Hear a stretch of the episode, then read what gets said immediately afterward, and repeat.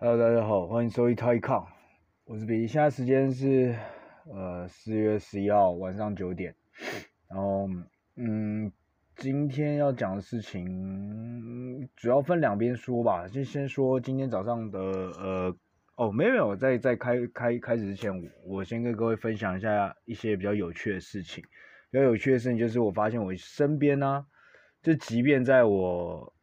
我已经觉得说台湾的这个 podcast 已经是非常的欣欣向荣，已经有非常非常多的节目。那呃，就跟我一开始开始录的时候就讲嘛，其实这个东西你只要愿意录，然后你愿意花一点时间，然后你有你有麦克风，你有准备材料，基本上所有人都可以成为一个，它甚至可以算是有点 decentralization 的一个平台，就大家都可以在这上面发声，然后大家都可以把它当一个部落呃一个部落格这样子，就很像以前的无名小站，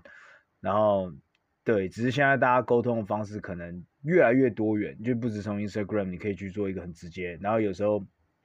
其实有时候你去听 Podcast，我觉得很多时候你也在很像在听别人讲讲讲心事的感觉一样。那为什么这样讲？就是因为最近呃，我身边的又有其他人，他们也刚好就是都有自己的节目。然后其中一个就是我高中的老师，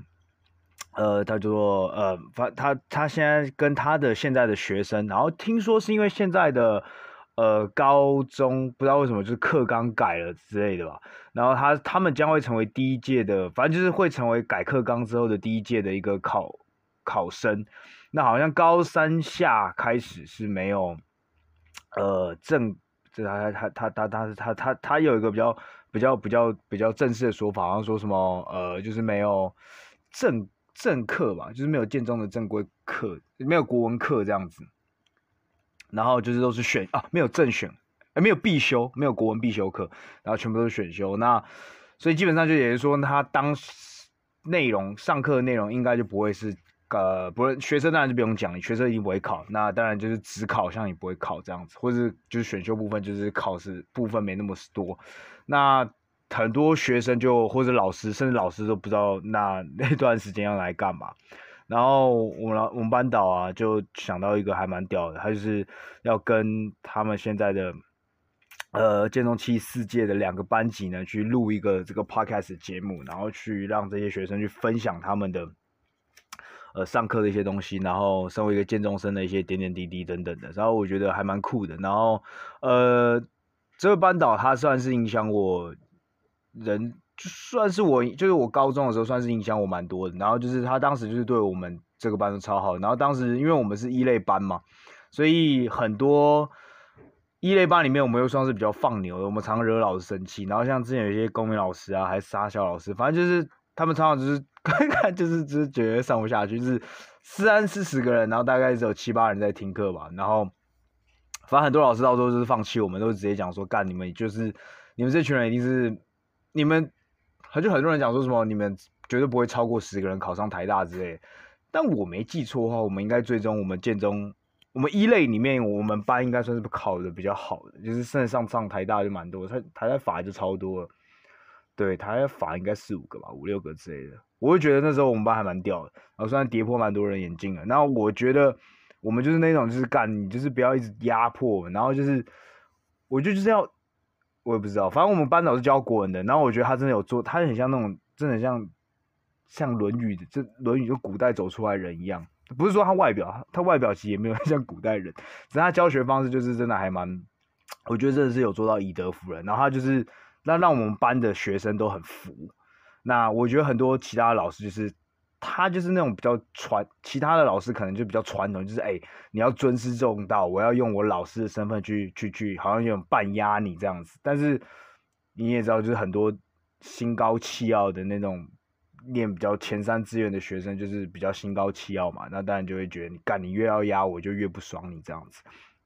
我觉得蛮酷，所以那个老师那时候影响我蛮多，然后。然后也真的是 容忍我超多，就我记得有一次很很智障，是我高二下吧，哎，没有高三的时候，大家那时候都在准备考试，但是也因为大家都在准备考试，其实建中到后面其实老师其实不太会管你，就是基本上你就是自习这样子。然后反正有一次就是呃，我一个很好，我当时一个很好的朋友要庆生吧，那庆生呢，我要先我我跟我临其他人要去临时就要先去做准备，就可能要去去爬墙去买个蛋糕啥小的，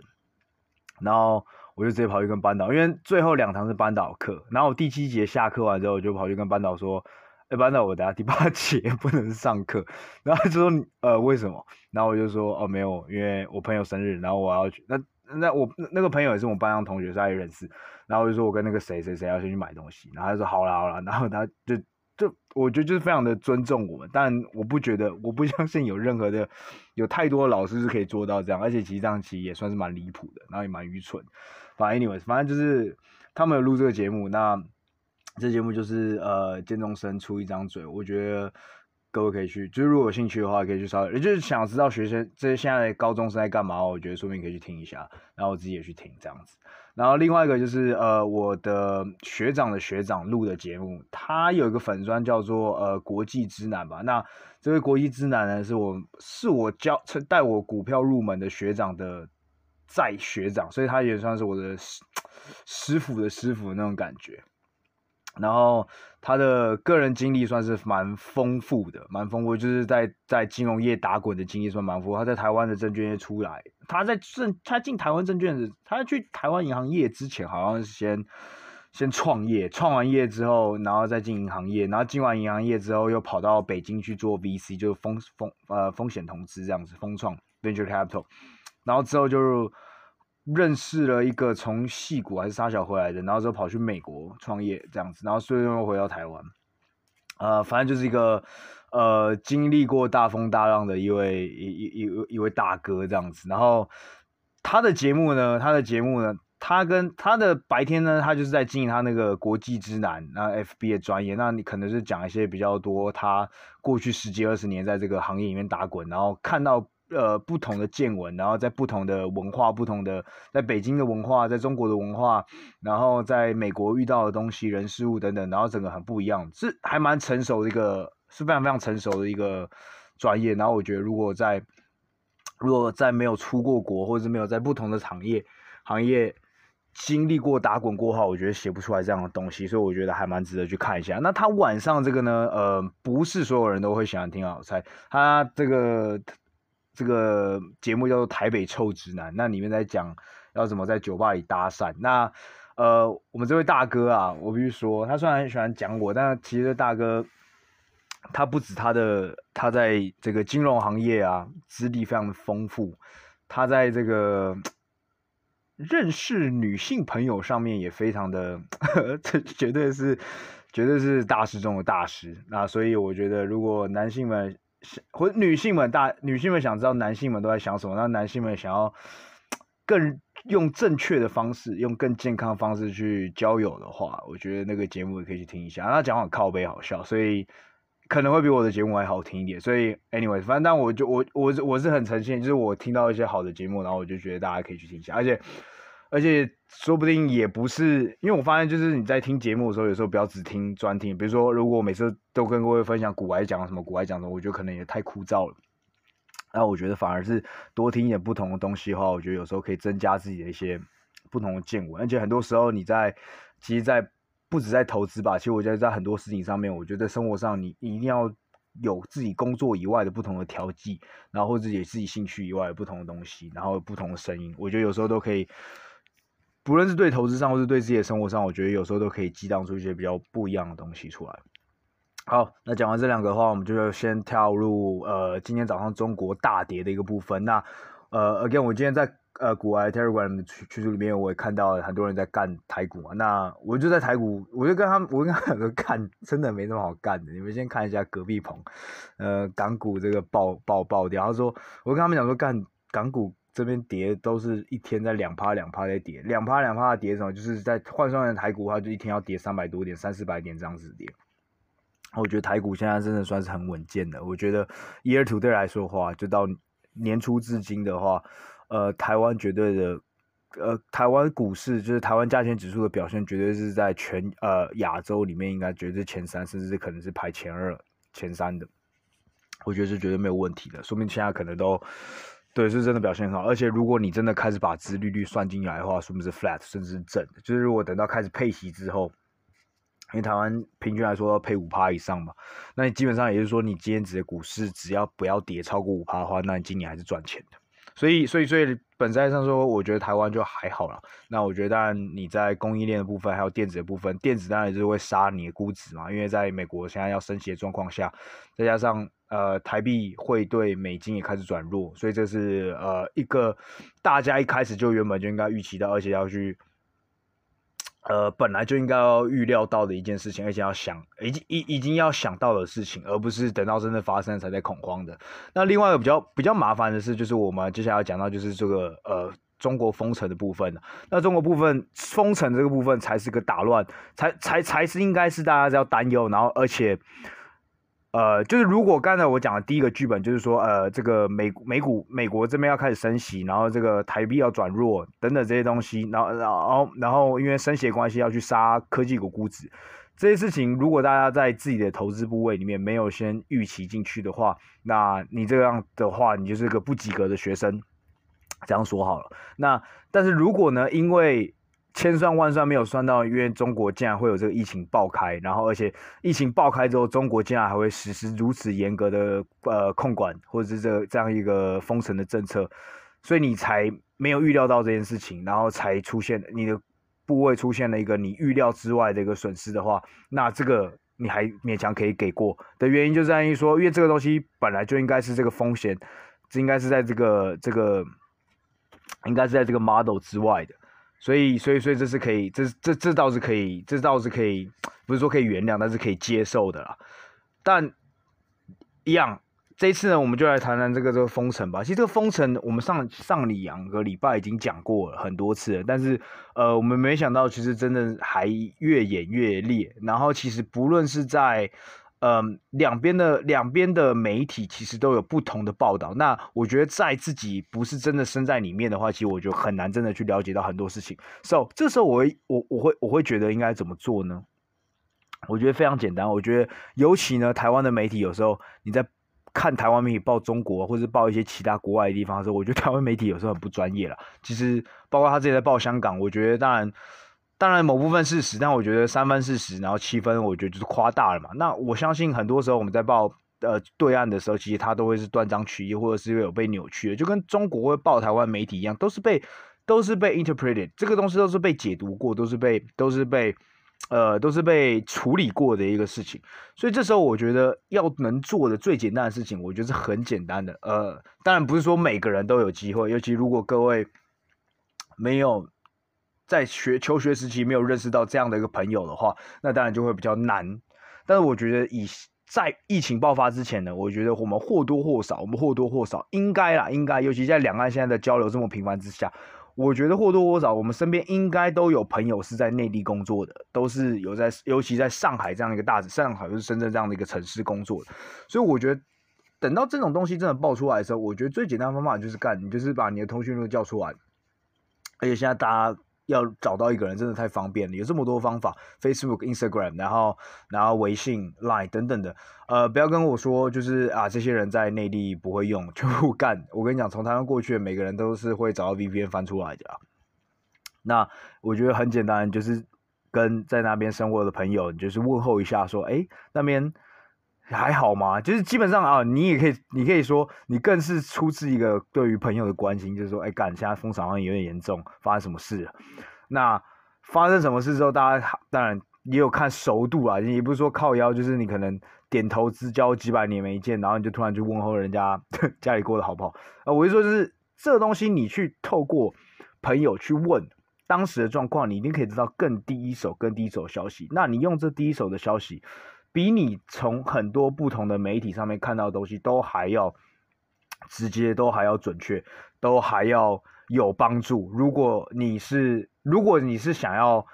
真的知道中国现在内地发生什么状况，不论是有投资也好，有可能你可能会影响到你投资的配置，或者是你完全没有影响到投资的配置，但你就单纯的想要知道中国呃媒体到底有没有像像台湾媒体讲的那么夸张，我觉得就很简单，你只要有朋友在那边的话。那你就是问一下，问候一下，我觉得这真这是最简单、最而且绝对是比在媒体看讲看东看西都都还要直接的。所以，呃，不要太片面的去相信媒体很多东西，然后因为很多时候都那些东西都被解读过的。那我相信当时呢，国民党呃，那当时在选举的时候，很多很多很多年轻人都在劝家里家里的西多郎不要去看那个红色背景或是蓝色背景的那种电视台嘛。那现在也一样，你你也你也在你也在解读这些对岸的媒体的一些新闻的时候，那你一定要很很很认真的、很严正的去查证每一件的事实，才不会导致一些过度的一个。解读啊，但是呢，so far 呢，so far 呢，so far 呢，我目前听到的是，现在上海是真的遇到很大很大问，也不是说很大问，就是真的有有民怨了。因为其实从这次可以看到，是之前的武汉当时的呃的防疫的时候，它其实 lockdown 是做的还算还 OK，它是有一个措施出来的。那这次的上海呢，我觉得可能就是上海毕竟还是一个呃中国就是最最繁荣、最先进，而且是嗯。呃可能本来是最 active、最热闹的一个城市，就是它一直这样一个 lockdown 的时候，其实造就了很大很大的。它呃，政府当时低估了这个粮食，第一个粮食，然后运送、logistics 物流等等这些东西，全部都是一个低估了上，在把上海这个那么大一个二十呃两千多万的人的城市，而且又是这么先进发达一个城市 lockdown 的一个状况下。呃，出现了这么大的问题，其实包括现在很多的，像我今天中午、早上还有在 Facebook 上分享一个贴文，就是干很多多少多少的很有名的基金经理人，或者是私募股权的基金经理人，干他们曾经是在。叱咤风云，就是他们其实每天在手机上屏幕上按按按，就是几百万、几千万的那个人民币在那跑来跑去，跑跑去买股票。就现在他们连几十块的菜都买不到，你就知道他们现在的困境是什么。干，他们还是可以，还是可以操纵那几千万的，但他们连自己都养不起的原因，是因为其他城市有出现很大的一个食物短缺的问题。所以这件事已经在上海已经慢慢的越来越多有民怨跑出来了，但是他们又不能太。呃，直接去去讲。那比如说像我，为为什么我会这么？我甚至也没有去问我朋友，但我就发现说，哎，干，其实很讽刺啊。三四个月前那时候，香港疫情爆发的时候，那很多内地来的朋友们就会说，干啊，怎么不是说要 mass test，不是说要封城，那、就封三个月，封三四个月，呃，讲了三四个月都还没封，然后就说嘛，你要配合内地抗疫啊，公啊小的，然后等到真的封到自己了。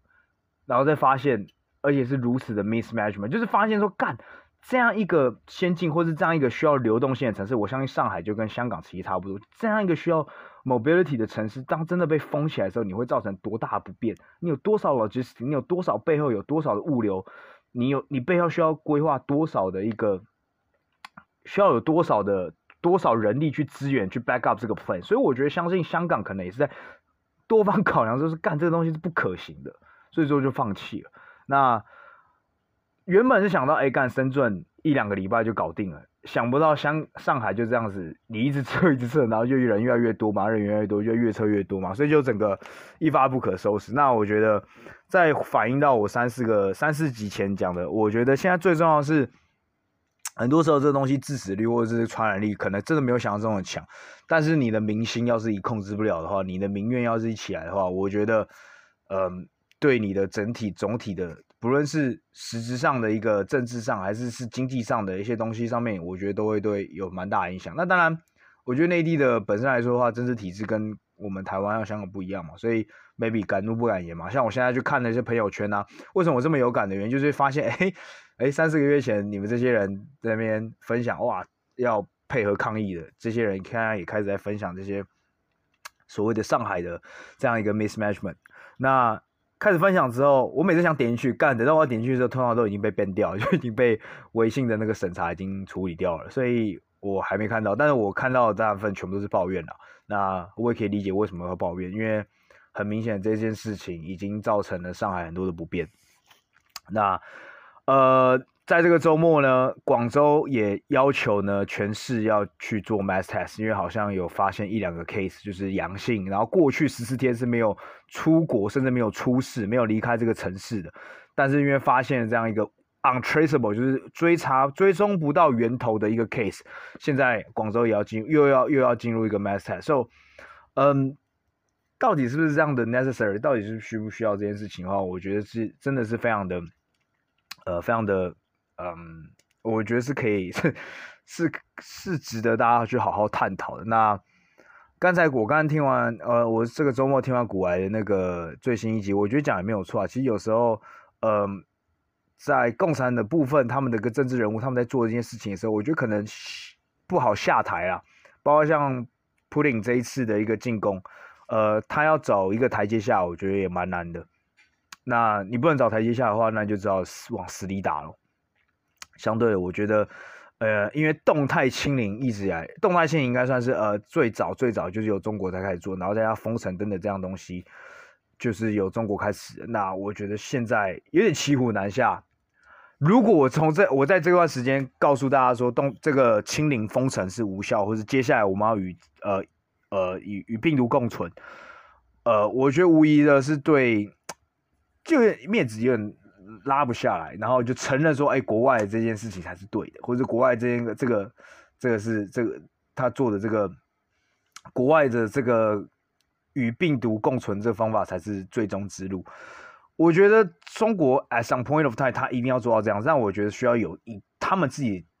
接受了的方式，而不是一个在控制不了的疫情的状况下被逼着提早与呃与病毒共存，然后再加上。现在中国的疫苗跟中国的口服药都还没有自己的 mRNA，然后没有自己的一个口服药，都还是依赖着国外的呃 Pfizer 的这样的一个技术。所以我觉得在这些东西出来之前，我觉得中国可能都无法那么轻易的去做妥协。那这样子牺牲的，就除了现在是除除了牺牲中国人民的。我现在只有一个城市上海或一些比较重要城市以外，那当然是牺牲整个国家的 GDP。那今年他们已经摆出这么一个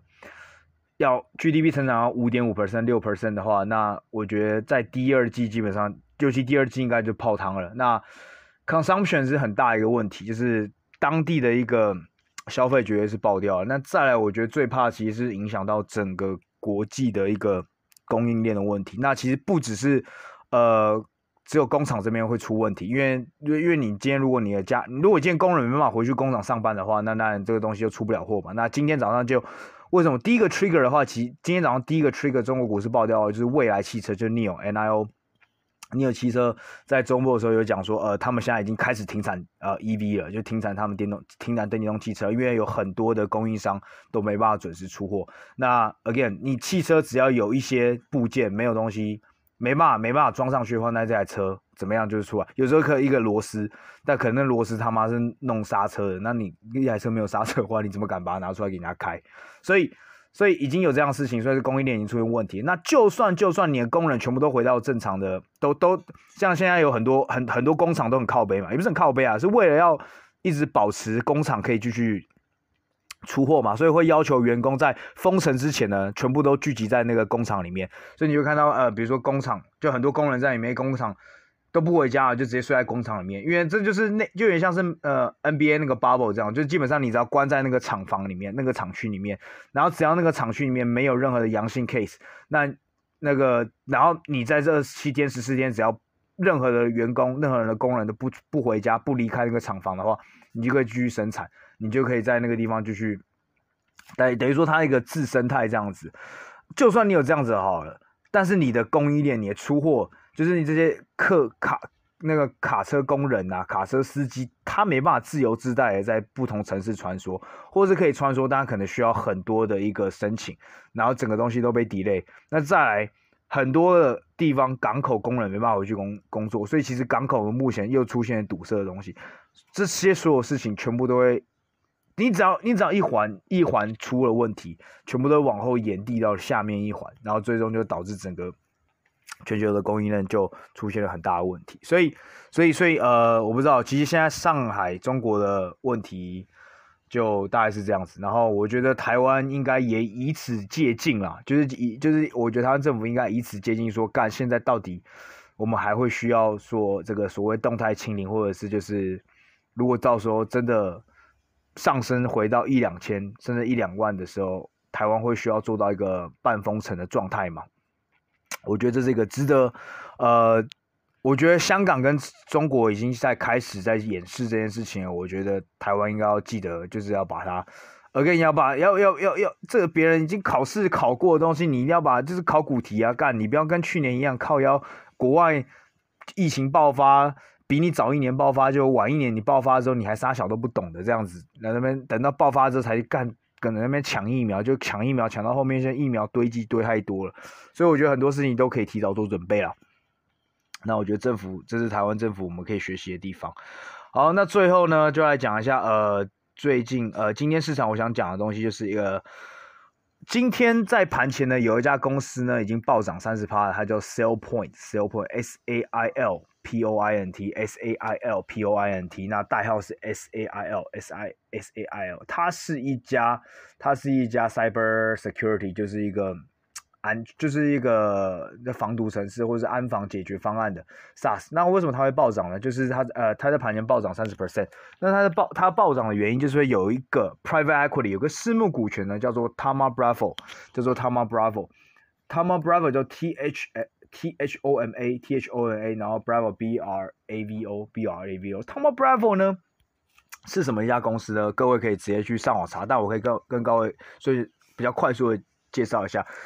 它是一家以科技 growth equity 为投资为主的一个 private equity。private equity 就是所谓的私募股权。那私募股权呢，就是跟我们现在玩的股票东西玩的东西不一样。呃，我玩股票其实我们全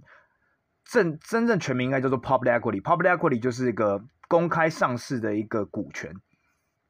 那 private equity 顾名思义就是反义，就是它是还未上市。也就是说，今天一家没有上市的公司，不代表它的股权不能被去，不能去被划分。比如说，我今天开一家珍珠奶茶店，那今天是我百分之百。我在创业的时候，我可能是百分之百 own 这家珍珠奶茶店。那我创立的时候，这家呃珍珠奶茶店可能值不到一百万好了。那经过十年之后，呃，不要讲，经过五年之后，我成功的拓展拓店了，刚刚开开开，这一百万店我拓了两啊，比如说拓到了两一一呃，拓了十家店。那直接来算的话，我们就最简单了。那变十家店，那我今天这家公司就变一千万的，就价值一千万。比如说，嗯、呃，我们就说 YCC 奶茶店啊，YCC 奶茶店今天从一百万的股的一个价值变成一千万的价值。那经过五年，我就觉得干，我不用那么累了。我现在不用自己下去啊，我现在是老板了。那我我愿意把我三十趴的股份卖出去给别人。那今天比如说有另外一家，呃，就这时候就是像私募股权基金，就是专门在做这种事情。哦，他去看到一家好公司。那他就会过来买我啊，那我可能我当然不会全部都给他买嘛。但你们就想，就当时软银就是那个 SoftBank，那个光头苏文正义，当时在呃二十年前，当时要去买阿里巴巴的部分股权的时候就是这样子。他那时候比如说他想买五十趴，那我说靠，要不能买五十趴，我愿意用多少价钱卖？比如说卖四十九趴给你。好，我今天比如说我就用我我就卖给的这个一个私募股权，他们我就假设是 Thoma Bravo 好了，那 Thoma Bravo 就会花了五百万。跟我买四十九趴股权这样子，那再经过五年，我这家公司又更强大了，然后已经开到一千家店，然后这时候我就把这家公司放到那个台湾台湾的那个主板上市，上市之后呢，我的市值可能是一亿一亿这样子，那一亿呢，因为我上市的时候我可能要再发十趴的股票，我就我我要多 issue 十趴股票，所以我的我的我的股权可能就被逮。就被稀释成四十九，呃，可能就被稀释成四十趴或者四十五趴。那 Thoma Bravo 也会被稀释成四十五趴这样子。那他这笔交易呢，就会从你看啊、哦，现在他已经变一亿了，他就会从他当时投了五百万。那在经过五年之后，因为一亿嘛，但他拥有四十五趴嘛，所以就变四千五百万，所以他就是九倍。那当然我是 founder，我身为一个创办者，我当然就赚更多了。那这边，那基本上私募股权就类似这样子。那其实孙正义，孙正义为什么有名？就是因为他当时在很早很早的时候就进入阿里巴巴了，好像两三千万美金的时候就进入阿里巴巴了，而且买二三十趴，还三四十趴这样子。那等到他上市的时候，你大家也知道他干，他现在是几百亿美金的一家公司。虽然最近跌了很多，但啊，其实孙正义还是赚了他妈超多钱。所以也就是因为这样，孙正义才这么有名。那其实有时候他就这样，这种这种早期的投资，有时候他就是蒙，只是抓买一百，然后只要抓到一只飞起来的话，干你你就成为神的这样子。那 Tom Bravo 这样的东西，Private Equity 呢，通常是投更后期的，就是孙正义他的投可能是早期的 A 轮、B 轮。有时候到 C 轮，就是比较当那个 business model 还没那么稳健的时候，甚至可能可能没有还没有 cash flow，还没有 net income 的时候，还没有还没有真正赚钱的时候，那 Thoma Bravo 可能是在投，就是可能接下来三到五年就可能会上市。那还有另外一种投法，还有另外一种玩法呢，就是玩所谓的 Pipe，也就是他现在在玩的东西。Pipe 的全名叫什么呢？呃，等我下哦，啊，等我下哦。Pipe 的全名叫做 Private Investment in Public Equity，也就是说，他其实就是我刚才讲，他原本应该投私募股权嘛，但是他有时候看到一家公司上市的公司，如果已经 undervalue，就是他觉得已经跌到一个他觉得很诱人的价价格的时候，他就会开始买进，在公开市场就开始买进这家公司的公开市场股票。那当他买到够大的时候呢，他就有机会去私有化，提出私有化，我们就叫 privatization。那今天呢？今天呢？今天这个爆炮冲上去的这个 Sell SailPoint Technology，SailPoint Technology 这家 security cyber security 就是发生这件事情，就是今天呢，Thoma Bravo 愿意用高于这个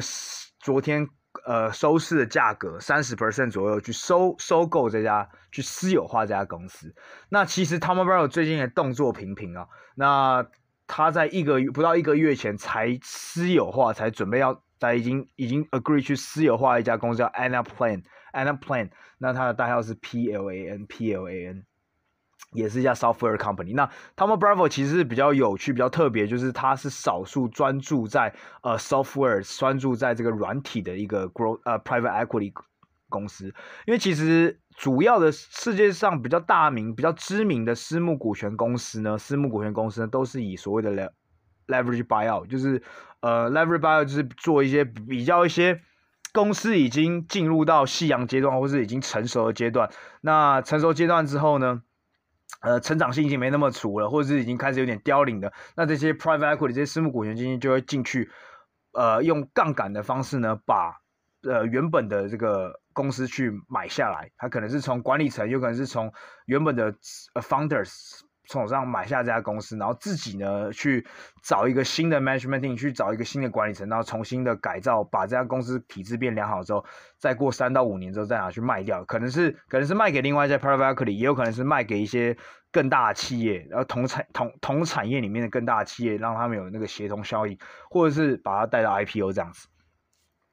那 Tom Bravo 就比较有趣，他是专门只投做 growth equity 这样子的。那就像我讲，他有时候是买还未上市，然后就把它带上市，然后他也可以去买入。他觉得这家公司跌很多的时候，那他就会去买一个在公开市场去买这个他觉得呃已经跌到很多的去，然后去把它私有化这样子。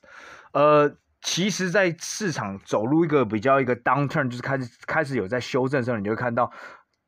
这些 private equity 这些私募股权就会开始越来越活跃在 public equity，因为他们会发现说，你在公开市场可以找到比在私有市场更更色情、更 attractive、更更诱人的一些机会。那你其实看到最近像 Warren Buffett 他也有去买一家呃 insurance company，那其实就也是类似这样，所以你会发现说，其实不只是 growth，不只是 tech，不只是现在 SaaS 这些东西，因为因为因为被杀得很凶嘛，那其实甚至像。呃，保险业像沃伦·巴菲最喜欢的保险业，他他想要收购的就是 Y 嘛，呃，Allegany，他最近就是要去收购保险业。其实这些都是会有一些，当现金很筹备，然后在进入 inflation 的时候，那 private 这些 private equity 或者一些投资公司，如果手上有很大的现金还没使用的时候，他们就会 put the money into work，就大概是这样子。那 Thoma Bravo 算是一个在 growth equity 里面比较有名的一个呃一个 private equity。那所以，嗯，就像跟各位讲就是说，其实呢，呃，在现在的市场，如果大家比较像无头苍蝇的时候，我觉得有时候你可以去看一下这些 private equity，他们手上持有哪些公司是有可能会成为下一个他们可以被私有化的。那通常你就是要去找一些，就是呃，他们最近开始狂买。然后买超过是五 per、五 percent、十 percent、二十 percent 的，那你这些公司就很有可能会成为私有化的公司。那像另外一家呃，Tom Bravo 也有参与的，就是 McAfee。McAfee 应该是很多人自己都有的，呃，电脑里面可能都是装 McAfee，就是这个，这也是那个这叫什么？反正就防防毒软体了。那 McAfee 其实很有趣，McAfee 其实它是原本是 TPG 的，TPG 是另外一家很大很大的呃 private equity 公公司。它是 TPG 呢，在去年的时候就把它带上市了，然后 TPG 在上面赚了三 x，就是三倍还四倍。但结果上市之后，它很快遇到一个修正，就是这个整个市场就遇到一个修正，然后 McAfee 就一直跌，跌跌跌跌跌，跌到今年的时候呢，哎不对，跌到去年十一月的时候又被另外两家。呃私募股权基金提出呃要 privatize，所以其实有时候一家公司一家公司一家标的有可能会被疯狂抽插，就是。一家 private equity 抽查完之后，然后现在接下来上市之后，他可能换另外一个 private equity 去抽查一下，所以是所以是蛮有趣的。所以有时候你可以去看一下这些私募股权的东西在干嘛。那但是要注意，就是有时候他们是上市，就是比如说像，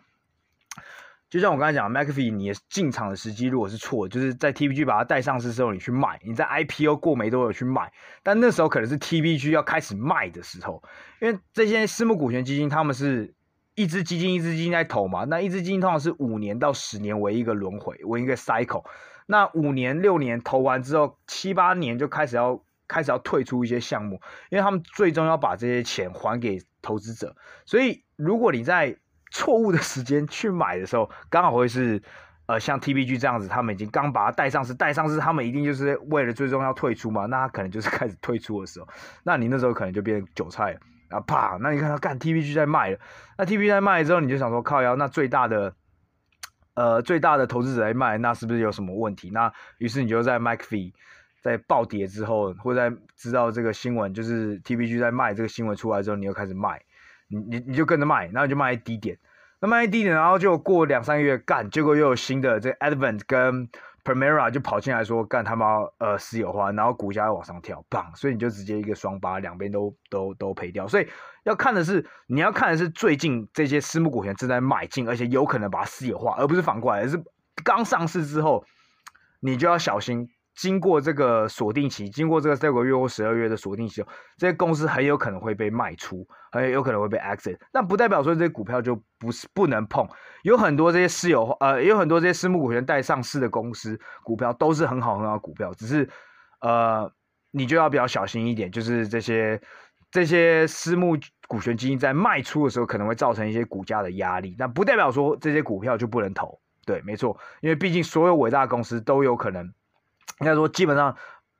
一百个里面有九十家伟大公司背后呢，上市的过程中都有私募股权基金，或至少都有一些呃不同层层面的一个不就不同色彩，有可能是 VC，有可能是 Private Equity，或者甚至 Hedge Fund 去支持这些公司上市的。这这这是一个这这就是一个很正常的一个上市的，或者是正常的一个就是融资的一个过程啊。那这是一个。这就是个资本市场一一必经的过程，那也没有所谓谁谁圈钱，谁割谁这样子。我觉得这就是一个伟大公司成立的一个必经过程。那 OK，那今天就分享到这边。那哦对，那这边我再跟各位可以去分享一下，就是你们可以查一下，我刚才查一下，比如说你们可以打说所谓的